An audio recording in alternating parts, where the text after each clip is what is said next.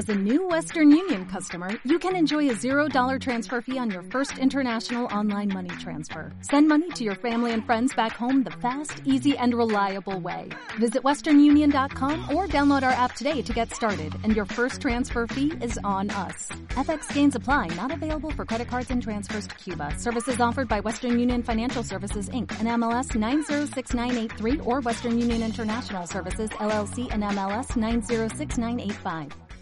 Empieza al, al. Hoy presenta a Gar Rodríguez.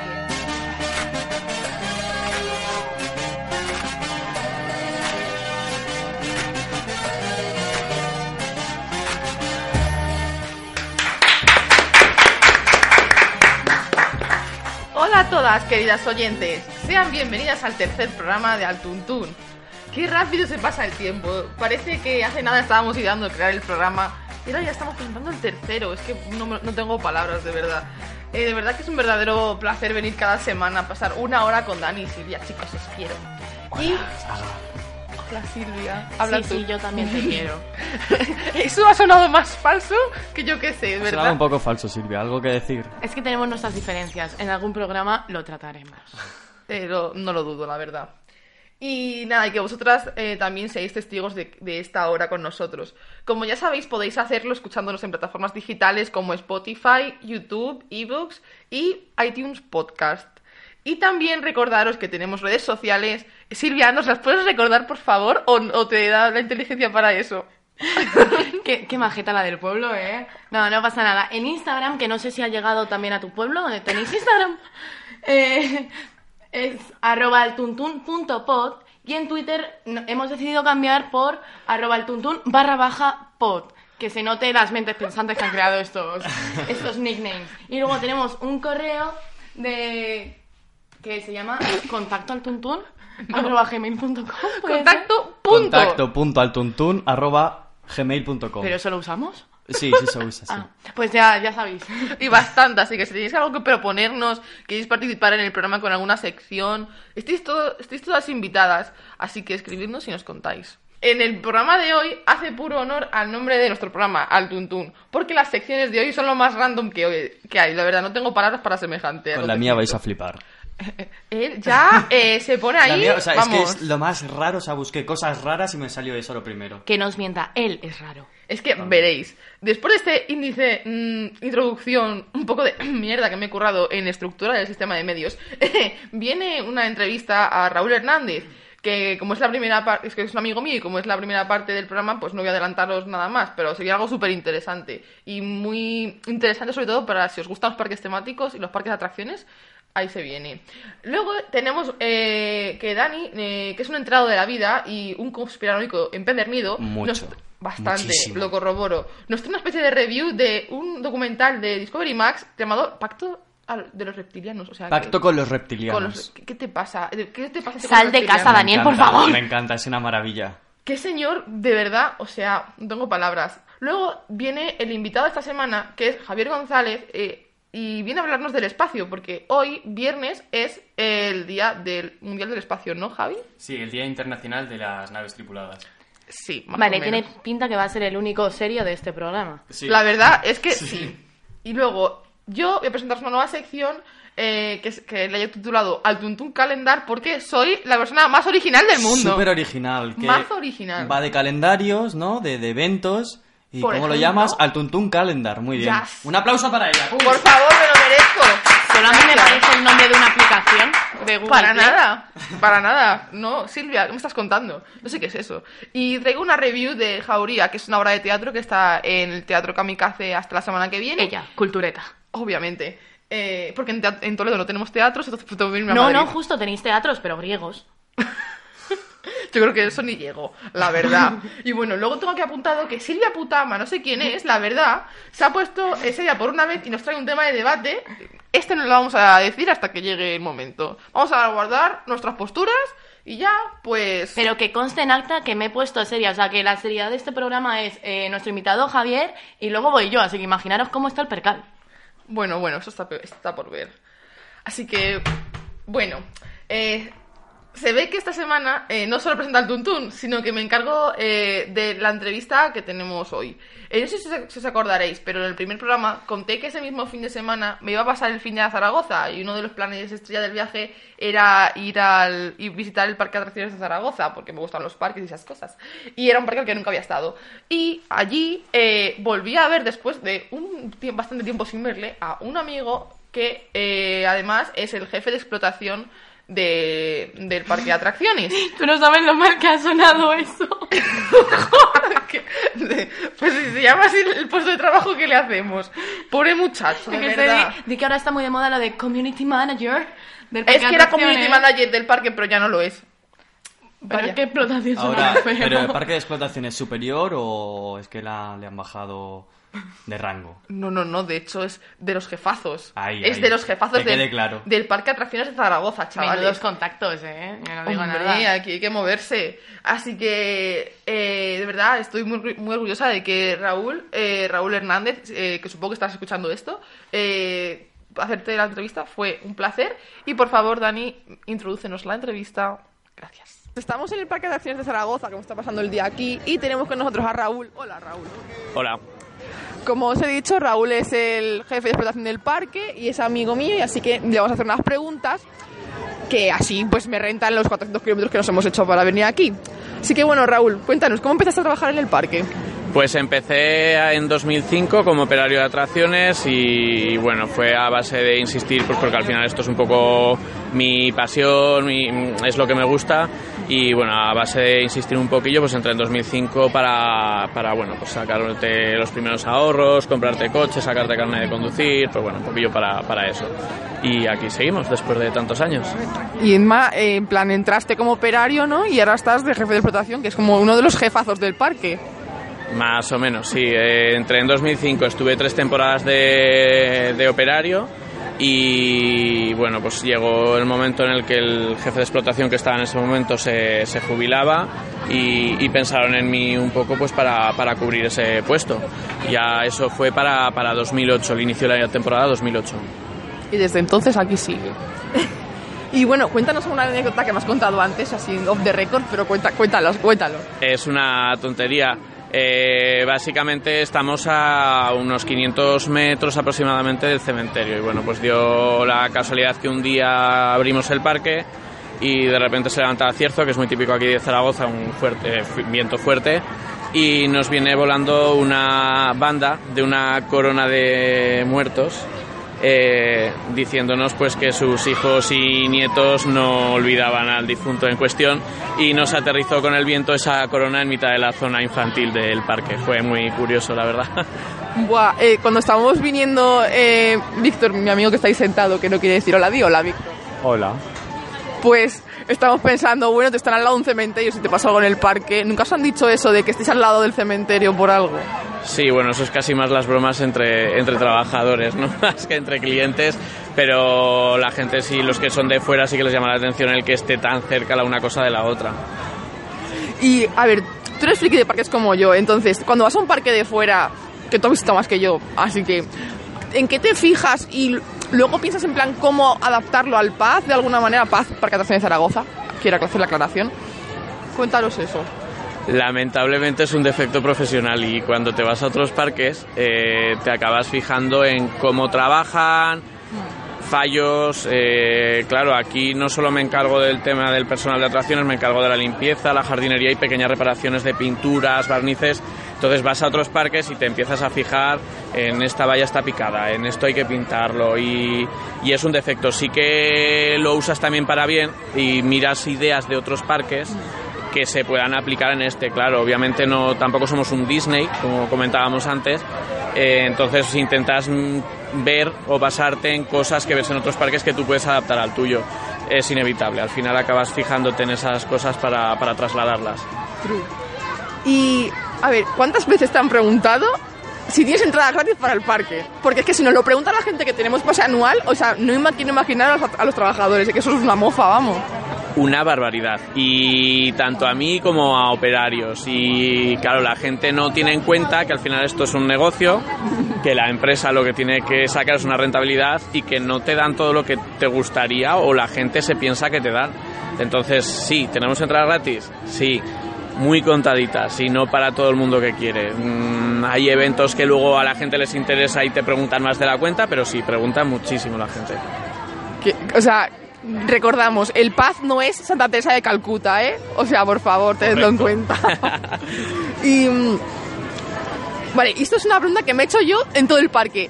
¿Qué os pasa con las fuentes? O sea, porque en Puy du Fou de Toledo, spoiler, va a haber un Puy du Fou en Toledo, eh, están de mozas con que mm, no se quede el agua, bueno, tú lo- supongo que lo sabes, ¿no? Que ha habido, ha habido mucha controversia con la cantidad de agua que va a haber, y aquí no hay agua, aquí no se han dicho nada del agua. O sea, ¿qué os pasa? Fuentes de agua potable. sí, Eh, el parque tiene 45 años. Eh, Y no tiene fuentes. los 45 este año. Oh, Y felicidades. Se, se ideó en su momento sin fuentes, pues porque en su ni y bueno en aquella época no había ni siquiera máquinas vending que hay por el parque ahora para vender agua, ni había absolutamente nada. Y a día de hoy, pues por la instalación como está, tampoco es muy fácil el hacer una instalación de fuentes de agua por el parque. Mm, no lo sé, es una cosa que ya en su Ah, momento vale, no vale. se hizo y tampoco sé por qué no se ha hecho en su momento. Buah, es que te juro, me he vuelto loca. Lo, a ver si es que no hemos encontrado la fuente en todo el parque. No hay, no hay. vale, vale. Confirmamos que no estoy loca. Y mm, bueno, y esto ya la última. Eh, a ver, yo cuando he dicho a, la- a mis amigos que no son fans de parques, claro. Vengo al Parque de Atracciones de Zaragoza, tal, y me dicen, ¿qué es eso? Y nos- una amiga de Zaragoza que me ha dicho, eso es para niños, y yo, ya, pero yo voy igualmente. ¿Cómo explica, cómo venderías tú el parque? A ver, a la gente que, poca gente que nos escucha, ¿cómo dirías, cómo venderías el parque? En plan, haz spam, te dejo que hagas spam.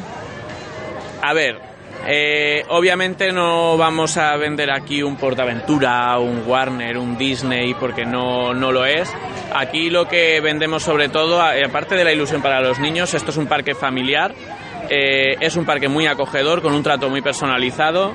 Y bueno, que al final vienes a, disfrutar y son atracciones que, mm, eh, al contra que otros parques, no sufres de grandes aglomeraciones, no sufres de grandes filas, eh, como mucho hacer 5 o 10 minutillos como mucho en una atracción. Y, y bueno, que es para, para disfrutarlo, sobre todo en familia, que es lo que vendemos nosotros, un trato familiar y personalizado. En Zaragoza, así que venid. Corroboro que todo es verdad, así que venid. Así que Raúl, muchas gracias por la entrevista. A ti. Y eso, y ya está. La verdad es que eh, yo nunca había ido al Parque de Atracciones de Zaragoza. O sea, yo soy una persona a la que le gustan bastante los parques temáticos. Eh, de hecho, tengo amigos que han viajado por todo el mundo y mi sueño de verdad es, entre ellos ir a Orlando, pero tener, eh, o sea, montar en todas las montañas rusas del mundo, que es imposible conseguirlo, pero no pasa nada. Pero el Parque de de Zaragoza, como que es el típico parque al que dices, jo, quiero ir, pero es como que tampoco es, no es un parque grande, entonces mm, a no ser que surja, pues no vas. Entonces, a nosotros nos surgió la idea de ir y la verdad es que fue una de las...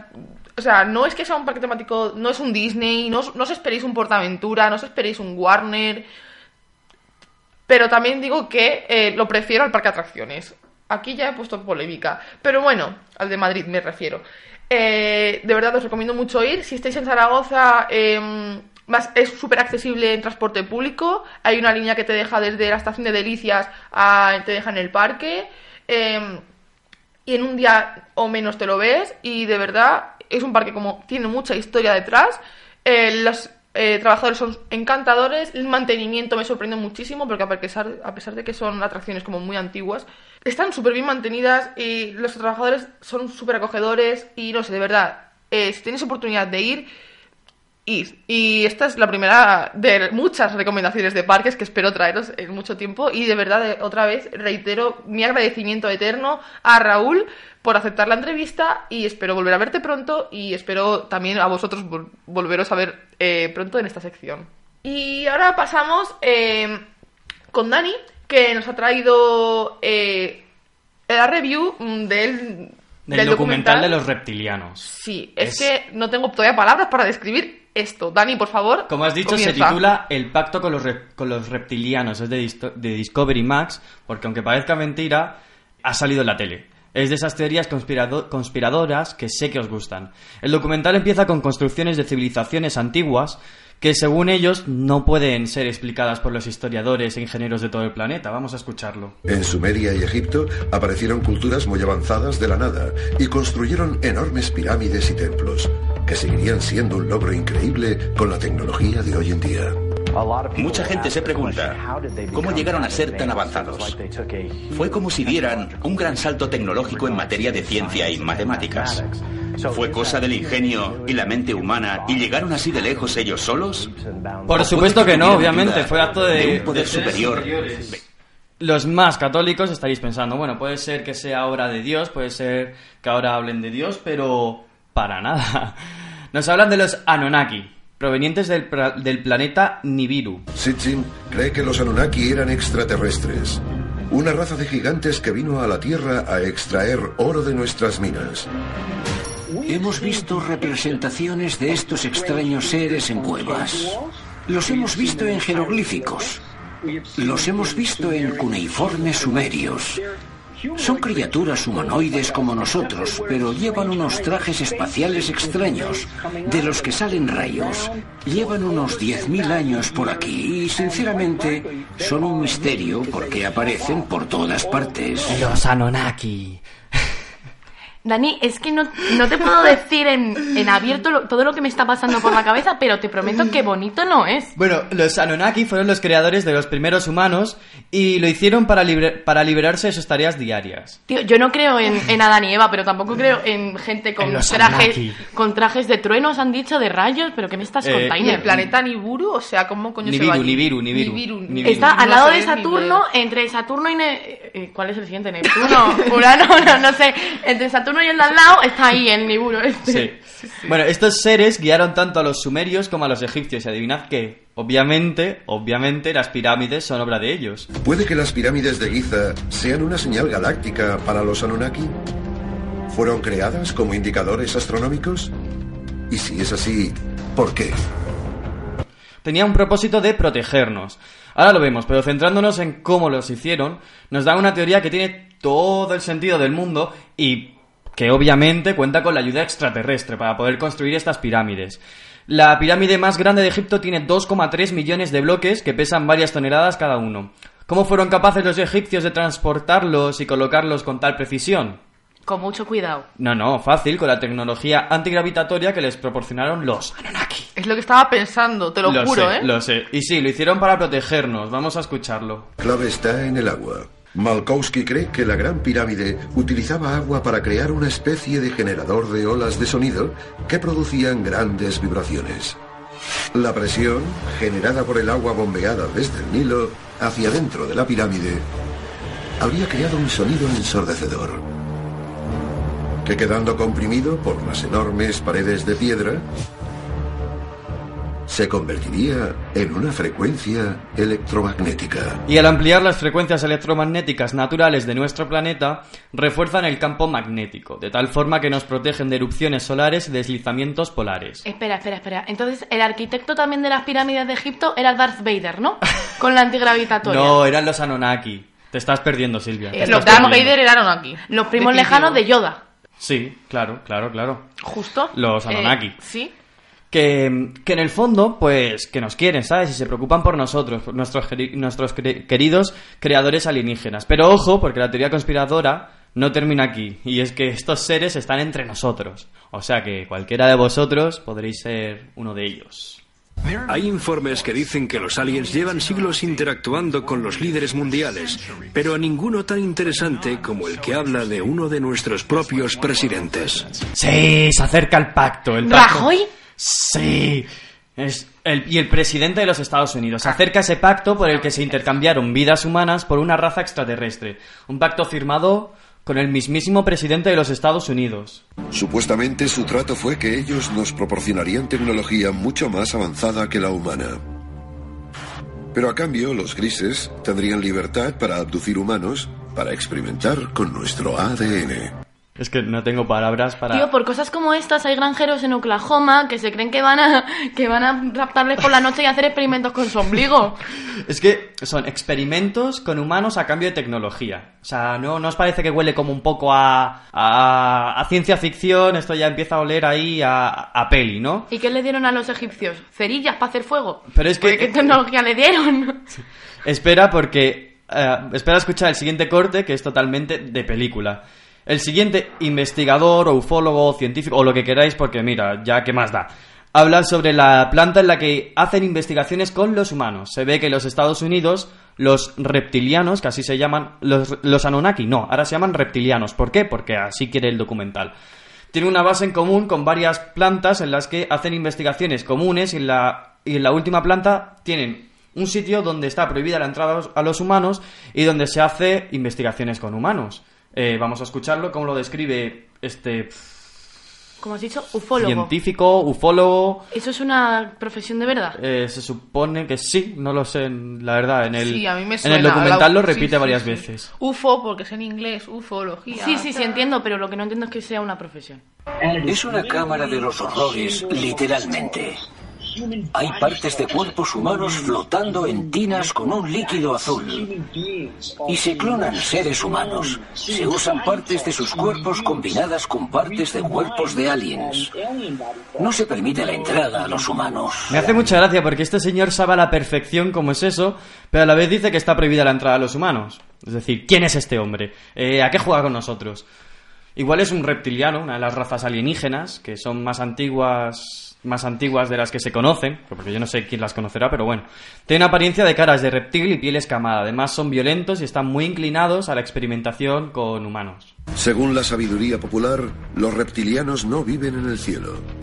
No tienen naves. Se dice que viven bajo el suelo por el que nosotros andamos o entre nosotros, con la apariencia de alguien en quien nosotros confiamos y creemos humano. Pero están lejos de ser una leyenda. Dice que también una de las capacidades más importantes de los reptilianos es que pueden cambiar de forma para parecerse a nosotros. O sea que cualquiera de vosotros, incluso la gente del público, podría ser un reptiliano. ¡Mierda! ¡Me has pillado!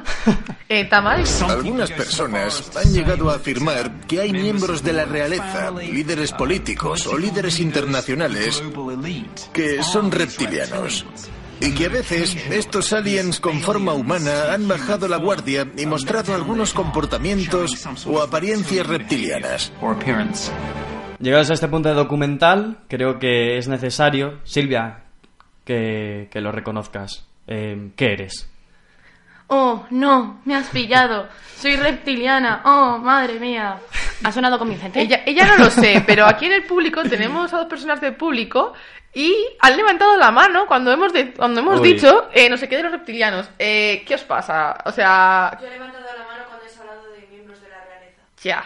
El público raro Eso es lo que se dice cuando eres reptiliano. que Ya hemos está. traído. Froilán es reptiliano. es que esto no es puede ser. reptiliano completamente. Bueno, eh, el documental termina diciendo que no hay salvación para la humanidad y que los alienígenas no son tan malos como se pintan en películas, que nos protegen y nos cuidan, se infiltran entre nosotros, pero que nos dirigen también, pero bueno, oye, que hacen experimento con nosotros, experimentos con nosotros, sí, pero que da igual porque en el fondo nos quieren y nos protegen. Si queréis saber más sobre reptilianos, Internet está completamente plagado de páginas conspiradoras llenas de afirmaciones como las que hemos escuchado que no tienen ni, ni pies ni cabeza. Sí, la verdad es que esto me ha dejado un poco... Mira, aquí vamos a esto ser sinceros, ¿vale? Estamos en pleno siglo XXI para que me estéis hablando de tinajas con líquido azul y piernas humanas. O sea, yo seré escéptica, ¿vale? Pero es que esto no, se, no- es que ni harto de whisky, tío. Pero es que, Buah, es que yo no... que es que hay gente en Albacete que a lo mejor se lo cree y que dice que vienen a por nosotros. Es que los reptilianos existen. Yo creo que Pedro Sánchez. No, es otra cosa que no es reptiliano, pero no puedo decirlo porque soy una señorita. Eh, eso me suena de haber visto vídeos conspiranoicos de que Pedro Sánchez es reptiliano. Obama es reptiliano, eso es lo único que sé. Eso porque yo me tragué un vídeo sobre eso. Bueno, tendremos tiempo para seguir debatiendo esto. No, si ya Dani se encargará de seguir investigándolo. Por supuesto, a mí me encantan Eh, todos estos digo. temas. ¿Estás escuchando? Al Tuntún. Todos los viernes a partir de las 6.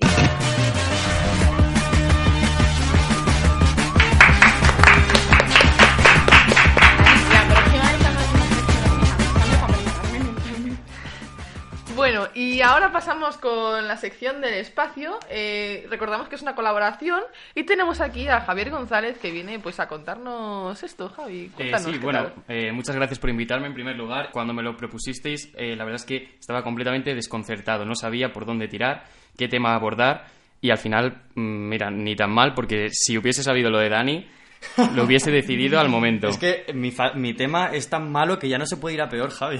Si lo hubiera sabido, ni hubiera venido. Pero o sea, tu tema- tu tema parece, o sea, me resulta muy interesante, así que cuéntanos, cuéntanos. Bueno, mm, al final tiré por lo más obvio, me fui al calendario de la ONU, porque no sé si sabéis que eh, la ONU tiene un calendario de días internacionales. Miré el día que se emitía este programa y dije, Día Internacional de los Vuelos Espaciales Tripulados. Pues ya está. Sonar suena bien, pero vamos, yo tampoco tenía ni idea de qué era esto. Te pones a buscar y, sin más, es un cohete en el que viajan astronautas, porque como sabéis, bueno, pues los cohetes se han usado mm, durante mucho tiempo con usos militares, eh, como instrumento armamentístico, pero después de la Segunda Guerra Mundial y en el contexto de la Guerra Fría, les dio a los soviéticos por mm, lanzar la primera nave tripulada. Y esto fue el 12 de abril de 1961. Es por eso que la ONU ha elegido este día, 12 de abril, el viernes que se emite este programa, como el día de los vuelos espaciales tripulados. El nombre del primer vuelo, Vostok 1. Mm, Vostok 1, Vostok como se llame. Vostok que es ruso, me imagino. Debe ser. Y el astronauta que viajaba dentro eh, se llamaba Yuri Gagarin. Ese sí es ruso. Ese me- y me suena. No, ese- ese es primo mío. O ruso o catalán. Guau, igualito.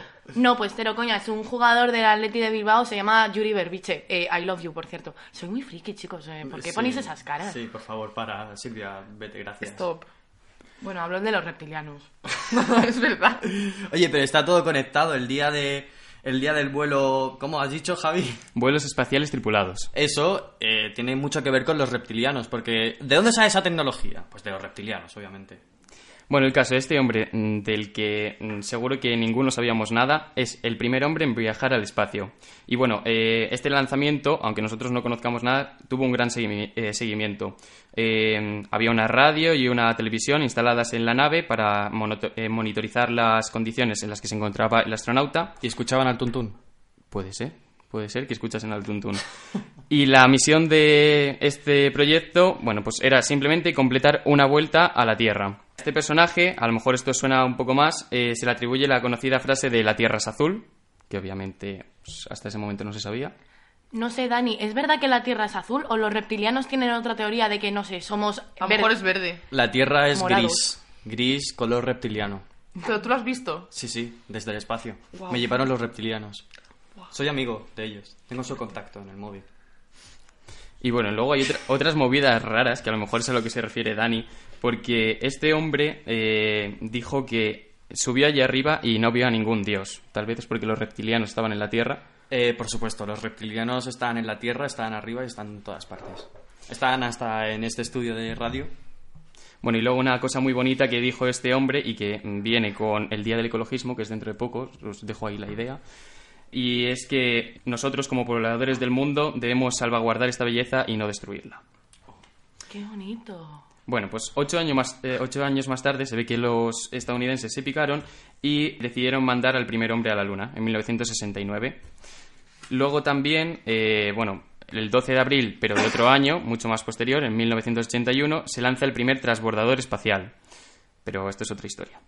El caso que la ONU tenía muchos motivos para eh, nombrar el 12 de abril como el Día Internacional de las Naves Tripuladas y mm, a nivel más, pues como de la gente, eh, se conoce como la Noche de Yuri. Eh, el objetivo de esta festividad es eh, visibilizar la labor de la ciencia y de la tecnología espacial y en 2004, por poner un ejemplo, se celebró esta llamada Noche de Yuri en más de 34 países, con más de 75 eventos en lugares como Los Ángeles, Estocolmo, la Antártida o incluso la Estación Internacional. Venía a contaros un poco esto y con motivo de este acontecimiento os he traído un ranking de las seis curiosidades eh, acerca del espacio, una breve selección que he hecho y si queréis pues empiezo por la más conocida. Vale. Vale, la eh, teoría del gran impacto, ¿algunos suena? La verdad es que no. Bueno, según esta teoría, un gran objeto del tamaño de Marte, cuyo nombre era Tea, impactó contra, eh, contra la Tierra hace millones de años Y ese impacto dio lugar a la formación de nuestro actual satélite, la Luna. Wow. Vaya, todo esto viene de un sitio llamado TEA. Hay que ser Oh, más sí. hay científicos, hay que ser más originales con los nombres. Pero si en inglés mola más. Es que tea, tea no. Tea. Tía. Tía. Bueno, claro, chi. Tía. Tía. No, no. Tía Sin comentarios, tía. por favor, siguiente. Mi tía la de Murcia. Mi tía la del pueblo. Bueno, en quinto lugar, para que experimentéis un poco lo que vivió ese primer hombre que viajó a la Luna, la temperatura que se da en la superficie de la Luna es tan radical y con una gran variación térmica que durante el día llega a los 107 grados y durante la noche a los menos 153. Wow. Hombre, hace bueno para ponerte un saco de dormir, ¿no? Una mantica y una rebeca. bueno, Una hay mosquitos seguro que no hay. Bueno, claro. Tiene que tener sus ventajas, ¿no? Sí. Un día vamos a la luna a dormir, Silvia. Cuando quieras. Oh. De sujetabelas yo. Siempre. Y bueno, pues si no había demasiado frío en el espacio, la NASA ha anunciado que va a crear el lugar más frío del universo, que no está a millones de kilómetros. No es el corazón de tu ex. Sigamos. Se trata de un eh, láser cuya función es congelar átomos de gas para su posterior estudio y se encontrará en la Estación Espacial Internacional. ¿Y, y es para qué? Congelar átomos de gas. Wow. ¿Y por qué quieren congelar? ¿Y por qué no? Para su posterior estudio. Bueno, yo hacía experimentos de, de pequeño. Metía Con una vez metí gas. una vez un, metí un reloj Casio que tenía tenía termómetro, lo metí dentro de un vaso de agua, lo metí en el congelador para ver qué temperatura hacía dentro del hielo. ¿Y qué tal? Eh, se rompió el reloj. Era de mi hermano, de su comunión. Sigue, Pues Javi. está feo. Vale, el antropom- eh, antropomorfismo espacial. Eh, seguro que todos habéis oído la famosa historia de la cara sobre la luna, un rostro humano en la superficie de la luna, pero es que... Fueron los eh, reptilianos. Seguro. Es la cara del reptiliano jefe. Acaban de descubrir eh, también una forma humanoide en la superficie de Mercurio. Sin embargo, no se trata de una cara, sino una persona tumbada, como si estuviese tomando el sol. Me han pillado durmiendo la siesta. Entonces eres tú, Silvia, confirmamos. Confirmamos. Vaya, exclusiva para el Tuntún. Vale, en segundo lugar, ya terminando, eh, canibalismo galáctico. Ñam. Es que eh, se ve que las galaxias eh, se devoran unas a otras. De hecho, nuestra vecina más cercana, Andrómeda, eh, se comió la galaxia que se encontraba entre la nuestra y la suya. Por lo tanto, los expertos prevén que dentro de millones de años, con lo cual no nos vamos a enterar, posiblemente se coma la nuestra. ¿Y por qué preocuparnos si no lo vamos a ver? Eso, eh, tontería. El problema para los futuros mini Silvia, mini Dani, Igual mini que el Javi, cambio clamí- eh, uy, clama- clamítico, iba a decir. El cambio climático. Tontería. No, es que el problema es que eso lo mismo sí que lo vivimos. Ya, ya, ya. Chicos, reciclad. Sigue, Javi. Y ya para terminar, a Di mí no lo, a la laca. lo que más curioso me ha parecido, tienen un plan para convertir eh, Marte en habitable. Y este plan eh, consiste en extender en el espacio un escudo magnético, no sé cómo pretenden hacerlo, para restaurar la atmósfera del planeta y que pueda haber agua en el planeta rojo. Vale. Guau. Ahora estamos jugando a que somos Gormiti o algo así. Gormit. Qué épico. No sé, o sea, me parece un poco proyecto Harry Potter a tope. O sea, pero bueno, eh, mucho apoyo desde aquí a la NASA, que sigáis trabajando por nuestro escudo y dado que nos estamos cargando la Tierra, pues nos tendremos que ir a vivir a Marte. Pues sí. Por favor, chicos, reciclad. Bueno, y ya para terminar, si este viernes no tenéis nada que hacer, pues os recomiendo ver eh, First Man, eh, una película del primer hombre que viajó a la Luna y salió en 2018. ¿Puede ser que se esté comiendo la sección de otra colaboradora? Puede ser. Confirmamos, como De Andrómeda. Laura, arroba Laura, si nos estás escuchando, te está intentando quitar el puesto Javi. Y nada, muchas gracias. Gracias a ti por venir, Javi, y esperamos tenerte otra vez en Atuntun muy pronto.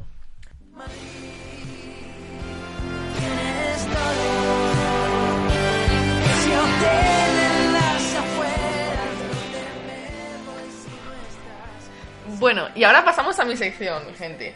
Al Tuntun Calendar. Eh, sí, soy puto horrible a la hora de ponerle nombres a secciones, pero todos los que me conocen saben que Google Calendar es mi mejor amigo. Y como queda feo poner una sección Google Calendar, pues al Tuntun Calendar. Y se se acabó. Ya tenemos sección bautizada para los próximos programas. A ver, no es que quede feo, es que existe una cosa llamada arroba copyright, ¿sabes? Que no me apetece mucho pagar a Google para utilizar eh, su nombre. A mí tampoco, la verdad, pero bueno. Hoy en el Tuntun Calendar os quería traer una de las mejores recomendaciones que creo que voy a poder haceros, eh, porque no creo que nunca más eh, vaya a traer algo tan genial como lo que os traigo hoy. Pues bien, el pasado domingo, o sea, este, el día 7 de abril, fui al teatro con unas amigas, que por cierto, Miranda, Rocío, Elena y Eva, os mando un besazo enorme porque me habéis ayudado a hacer esta sección y lo sabéis. Siguiendo con esta historia, fuimos al Teatro Pavón Kamikaze, que está por la Latina más o menos, para ver la obra de teatro llamada Jauría. Eh, yo he de admitir que la idea de primeras no me llamaba nada y no conocía esta obra y Miranda estaba en plan, voy a convencer a estas gentes si yo también. El caso es que yo soy fácil de liar y a mí al final pues me lió. Eh, también he de admitir que tuvo un poco de culpa que dijera que Martiño Rivas era uno de los protagonistas. Eh, Rivas, que yo le sigo desde las chicas del cable. Bueno, no, desde el internado. Bueno, no, no, no, le sigo desde el cordón umbilical. O sea, es que Martiño Rivas, es que tenía que ir sí o sí. Decidme que sabéis quién es Martiño Rivas, porque si no me voy a quedar como el culo. Nos estábamos Eh. mirando, Javier y yo, con cara de no tenemos ni puta idea de qué Ni estás idea. hablando. Pero ¿Tenéis bueno. infancia? ¿Habéis visto el internado? No, tía, nací con, do- con 18 años ya. Pues me lo creo, o sea, me lo creo. Pero bueno, no me informé mucho más de la obra antes de ir, solo que salía Martiño Rivas y que a pesar de costar 25 euros la entrada general, a nosotras nos salía por 15 por ser menores de 21 años. Thanks, eh, juventud. Eh, así que era imposible decir que no en este plan. Total, que llegamos allí y tal, y pregunté a mis amigas que de qué iba la obra y me dijeron que era una ficción documental sobre el caso de la manada. Acto seguido, un escalofrío recorre mi cuerpo, que no sería el único. Creo que no hace falta que explique mucho sobre este caso, la verdad, porque por desgracia todos los conocemos.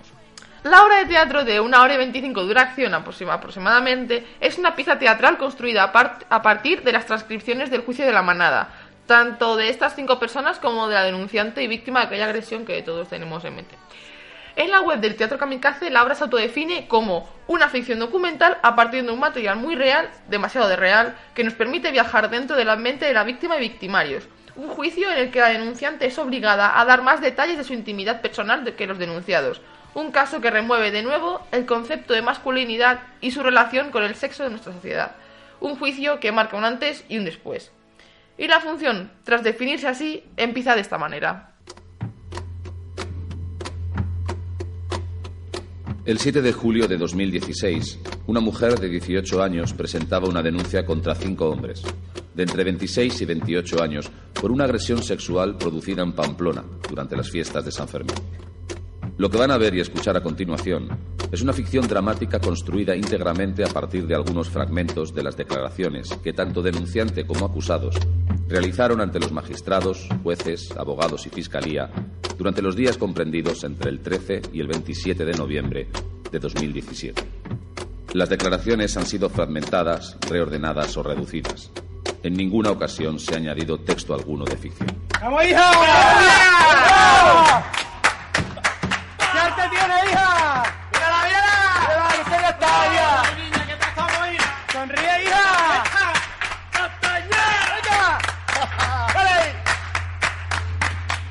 Y así es como te introducen a la historia. Os juro, y no exagero absolutamente nada, que desde que escuché este primer audio y hasta el final de la obra, tuve los pelos de punta. Es increíble cómo te envuelven, a pesar de que nosotros además estábamos en última fila, porque pillamos las entradas in extremis. Te sientes igual de envuelta en la situación. En esta escena, los cinco de la manada de la chica están como encerrados en un habitáculo, que está elevado, y, y mientras ellos tocan las palmas hacen que la chica baje al suelo y empiezan como a torearla, y a dondear con ella.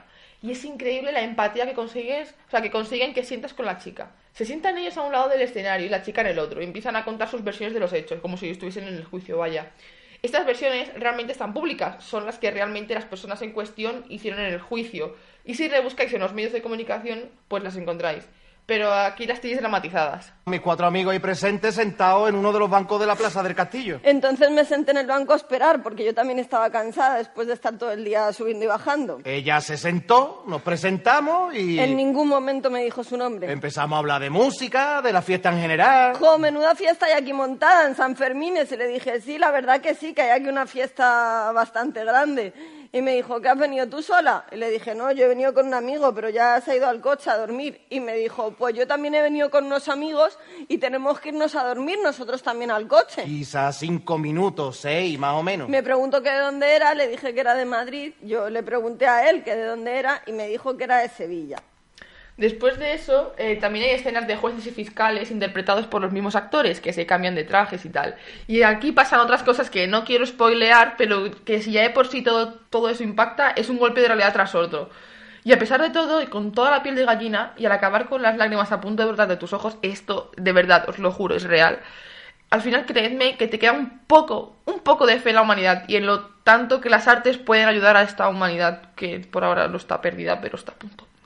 Y como no estoy loca y no fui sola a ver esta obra, he pedido a mis amigas que me cuenten cómo la vivieron ellas. Eh, muchas gracias, chicas, por vuestras aportaciones y por menos audios, Dani. La obra de ficción documental de Jauría, pues yo diría que es bastante más documental que ficción y es muy buena. Eh, en ella, pues te sientes intimidado, transmite súper bien el mensaje de, de violencia de género, eh, te sientes incómodo. Es una obra sobrecogedora y yo creo que sales de ahí, pues muy pensativo, eh, pensando que eso te podría haber pasado a ti perfectamente. Y pues no sales solo con pena, sino con miedo también por ti misma. Eh, te quedas sin palabras después de ella. Es un pedazo de obra, eh, yo diría que feminista, y además está muy bien actuado. Yo recomiendo ir a verla. Merece la pena. Vale. Qué bien me van los audios. Es que, tío, últimamente no me van. Vale, pues. la obra estuvo muy bien, en plan. O sea, estuvo muy bien porque los tíos realmente me consiguieron dar asco. O sea, no sé. Y además está basado, o sea, solo en cosas que se dijeron en el juicio. No hay texto de añadido. Pero sí que se recortó, obviamente, no duraría infinitas horas. Si son 300 páginas de declaraciones, pues eso. Y eso que, o sea, estuvo súper bien. Y en plan, hice una representación de lo que fue la violación en sí. O sea que la obra estuvo súper bien. Porque en plan, siempre el debate de si fue verdad o no. Y estuvo también muy bien porque enseñaron partes del juicio. Y hay una parte que es, bueno, me puso los pelos de punta, que fue cuando estaban en el juicio de abril, creo que fue el 28, no hagas mucho caso. que le estaban haciendo preguntas a ella y se tuvo que parar un rato al juicio porque en plan había muchos gritos fuera y era lo de ellos sí te creo. O sea que está genial, vamos. Ah, bueno, todo esto te lo estoy contando a ti, ya fuiste a la hora, bueno pues eso, a ver, que me gustó mucho. Que la obra de teatro La Jauría fue una experiencia conmovedora, puesto que ya no solo por la gran calidad teatral que tiene y la los brillante que eran los actores, sino por el significado que envuelve y todo lo que nos hace sentir a través de un caso que sin duda ha conmovido a toda la sociedad española, que ha sido el caso de la manada. Y nos hemos podido poner en la piel de la víctima y ver lo que sufrió no solo durante esos Sanfermines, sino durante todo el juicio, que como vemos eh, no beneficiaba a la víctima y es desgarradora. Sin duda es muy recomendable para hacerle a la sociedad abrir los ojos y que se den cuenta de esta realidad. Después de esta chapa, eh, no me queda más que... Después de, las, de los comentarios y las críticas de estos claros críticos de, de teatro corriendo una maratón. Eh, claramente, claramente. Eh, es que somos periodistas y vamos de aquí, vamos a, yo qué sé, a críticas de cine o yo qué sé. A correr la San ¿Verdad que Silvestre, sí, Miranda? A correr la San Silvestre mientras, mientras haces comentarios y mientras... Estaría guay, podemos hacer un día un programa, el programa de radio corriendo una maratón. No. Miranda, si corres la maratón te, te vamos a soportar, ya lo sabes. Y bueno, y no me queda más que recomendaros, recomendaros y de verdad volveros a recomendar que vayáis a- al Teatro Pavón Kamikaze a ver esta pedazo de obra. Eh, vale 15 euros si sois menores de 21 años. Y si sois mayores de 21 años, mm, aparte de que mm, sois unos viejos, eh, tenéis las entradas a 25 euros o bien a 19 si es el día del espectador. Pero... el- Tía, 21 años. ¿Qué vas a hacer dentro de dos? de insultar a todo. A todos los que nos escuchen mayores de 21 años. Tía, para ti los de bromi, 40 que son de carne de residencia ya o qué? Soy la menos indicada para hablar de esto, pero vamos a seguir con el tema. Eh, y las podéis encontrar, si es el día del espectador, a 19 euros eh, y las encontráis en la web del teatro, que es teatrokamikaze con z.com. Y tenéis hasta el día 21 de abril, o sea, la semana que viene. Por eso lo traigo en este programa, porque tenéis una semana para ver esta obra de teatro. ¡Chachán! Y de verdad, eh, Jauría eh, una obra, es una obra de teatro para mentes concienciadas y para aquellas que están aún por concienciar y porque hermana, no estás sola, no estamos solas. Ahora pasamos eh, con la sección de Silvia Putama. Eh... Bueno, ¿qué a ver, traes, vamos a ponernos Silvia? serios, ¿vale? Esta semana en España ha habido una historia que ha estado en boca de todo el mundo, ¿vale? Eh, Ángel Hernández es un jubilado que ayudó a morir a su mujer, María José, de 61 años, enferma de esclerosis múltiple y con una discapacidad del 82%, que había perdido totalmente su autonomía y dependía enteramente de su marido. Vale, nos presentamos contra el mítico debate sobre la eutanasia legal o ilegal. El caso es que el proceso que llevó a cabo Ángel y María José estaba acordado por, am- por ambas partes. Es más, eh, María José había planteado suicidarse anteriormente cuando fue diagnosticada con esta enfermedad. Y fue grabado, y el proceso fue grabado por Ángel para que quedase constancia de que eh, estaba consensuado, o sea, que no fue un asesinato, que no fue nada, que fue ella que decidió poner fin a su vida y su marido la ayudó. Bueno, pues a ver, Ángel ha sido detenido y se espera que se le aplique un atenuante por no haber sido directamente el compañero del suicidio. ¿Qué dice nuestro querido Código Penal sobre ayudar eh, a morir a una persona que está considerado como un asesinato, básicamente? Pues bueno, nuestro Código Penal castiga con entre 2 y 10 años de prisión a quien coopere con los actos necesarios al suicidio de una persona, pero rebaja 1 o 2 grados la pena inferior si hay petición expresa de la víctima y esta padece una enfermedad grave. Y como no, como estamos en periodo electoral, ya sabéis, el 28 de abril vamos todos a votar, nuestros queridos partidos políticos no se podían haber estado calladitos y lejos de la vida de- del pueblo al que están básicamente quitando todos sus derechos y haciendo que nos peleemos entre nosotros. Bueno, Ciudadanos por su parte manifestó ante la nueva, ante la nueva por el suicidio asistido que los partidos deberían hacer autocrítica. Mientras que Podemos reiteró la conveniencia de que una ley de eutanasia evite la desesperación. Eh, nuestros queridos ciudadanos fueron los que promovieron la, la ley de la muerte digna, que generaliza los cuidados paliativos y que también se ha quedado paralizada con el adelanto electoral, pese a que ya estaba en el Senado. El partido sostiene que primero hay que conocer qué garantías se va a ofrecer a los enfermos terminales, para luego debatir sobre el resto de pacientes incurables, menos numerosos, que piden morir, que es a quien se dirigía la regulación de la eutanasia. El problema está en el que el PSOE se opuso a que la ley de la muerte digna tuviera sanciones específicas y Ciudadanos bloqueó la tramitación de la eutanasia para presionar a los socialistas de que aceptaran a dar poder coercivo a su norma. Con el choque partidista, Ángel ha sido de- detenido y está amputado.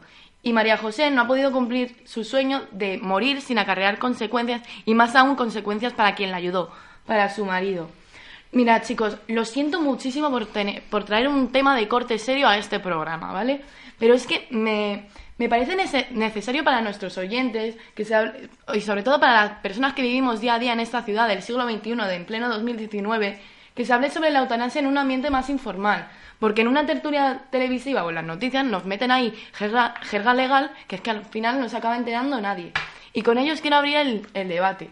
¿Eutanasia legal o ilegal, chicos? Yo creo que la eutanasia tiene que ser un derecho que poda- podamos elegirlo cada uno. Y obviamente yo no, lo voy a elegir yo, que no estoy enfermo ni estoy terminal, no lo voy a elegir yo por, por otros, a no ser que esa otra persona sea mi, sea mi familiar. Es decir, no, no, veo, no veo como que tenga que ir por...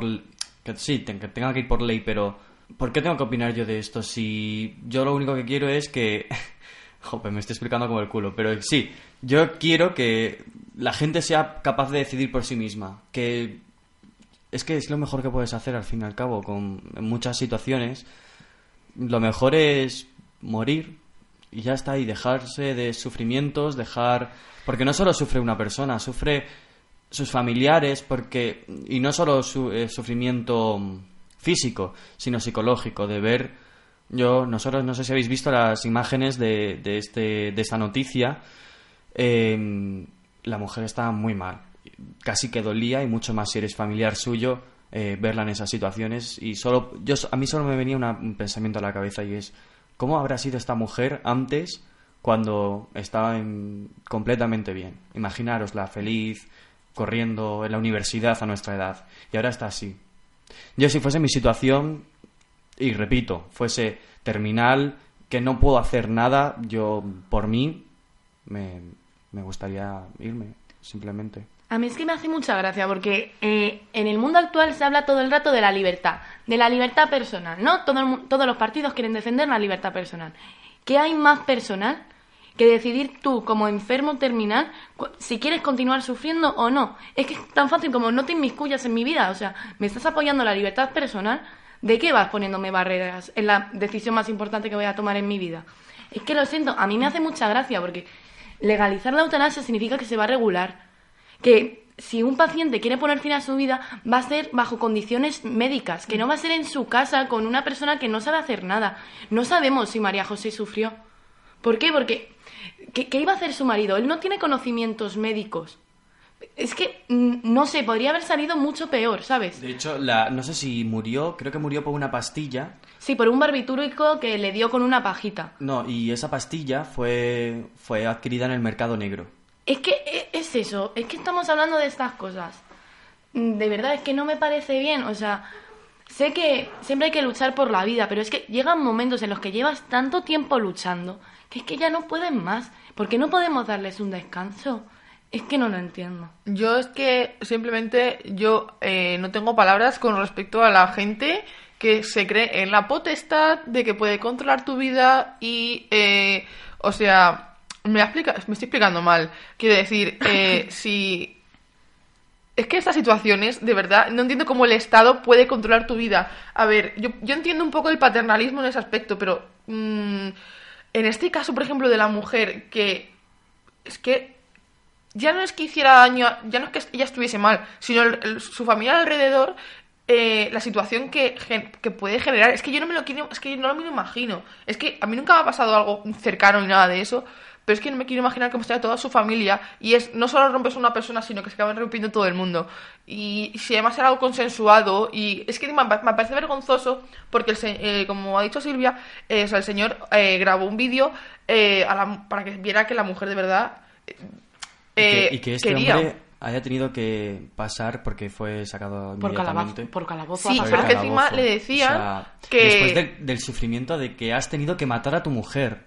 La mujer que llevas cuidando no sé cuántos años. No, dilo bien, al amor de tu vida. Al amor de tu vida. Y que encima te digan que. O sea, es que no, no- no es lo suficiente duro eso. Y es que justo, y encima piensan, o han dicho, que, que es una estrategia, que el vídeo es una estrategia, que no sé qué, que es un asesinato, que no sé cuántas. ¿Qué estrategia? Vamos a ver, señores, ¿qué estrategia? Simplemente es una prueba de que de verdad la. mm, eh, es algo consensuado y, y de verdad que encima que le culpabilicen y que encima algunos parti- partidos políticos utilicen esto como herramienta electoral, es que ya, ya eso ya también me deja A sin ver, palabras. bienvenida a España. Todo puede ser utilizado por y para propaganda electoral. Es que, de verdad, ¿hasta dónde podemos llegar? Ya, ¿Qued- pero ¿Quedan espero... escrúpulos a algún Tía, político de yo este aún país? espero, yo aún tengo un poquito de fe en la humanidad, no sé. Yo tengo fe en la humanidad, no en mis políticos. Ay, no sé. Mira, bueno. un poquito, que quiero votar el día 28, por favor, voy a votar. Voy a seguir pesada hasta el 28, votar. Mira, lo siento por haber sacado este tema, pero vamos a terminar con una conclusión, ¿vale? Que sepáis que hemos estado hablando de la eutanasia hacia enfermos terminales, ¿vale? Estamos, o sea, no que en cualquier momento una persona termine con su vida, no, eso no. Estamos hablando para enfermos terminales que llevan un gran tiempo sufriendo su enfermedad. Y bueno, comienzo con mi conclusión, ¿vale? La eutanasia es una elección libre de cada persona. Lo siento, pero es que la veo como la decisión más personal que es que puede tomar una persona en su vida, que es o continuarla o terminarla. Pero como amiga, como amiga, familia o conocida de alguien que quiera tomar esta decisión, tengo que decir que es que todos tenemos derecho a velar por una muerte digna. Lo siento, lo veo así. Habrá gente que opine como yo, habrá gente que diga que soy un monstruo sin corazón. A veces simplemente no puedes continuar cuando llevas tanto tiempo luchando. Y lo que hay que hacer es intentar que se vaya de la forma más loable y honrable po- posible. Regular la eutanasia significaría que la llevaría a cabo un médico, que es lo que decía Ángel todo el rato frente a la situación de su esposa, que él no debería estar haciendo esto, que debería ser una persona que ha estudiado medicina, que él no tenía ni idea. Y, y sobre todo que yo creo en una muerte digna para los luchadores que ya lo han dado todo y que es que no pueden continuar en el campo de batalla porque no, no tienen nada más.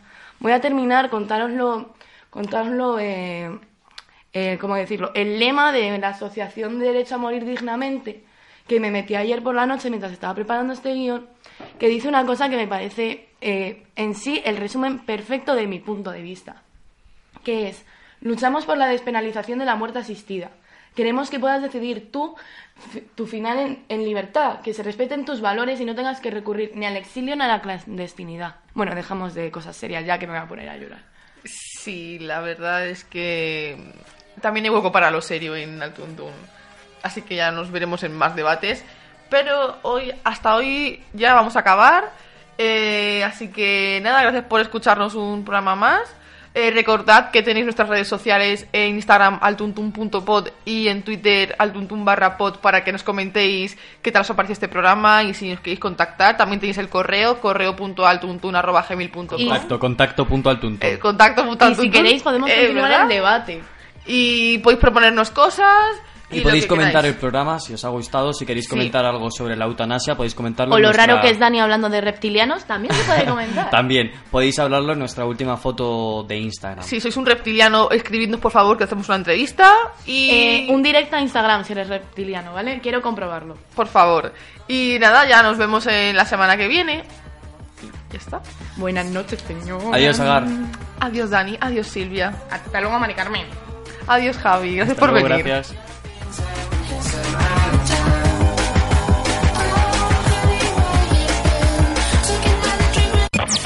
Estás escuchando Al Tuntún, todos los viernes a partir de las 6.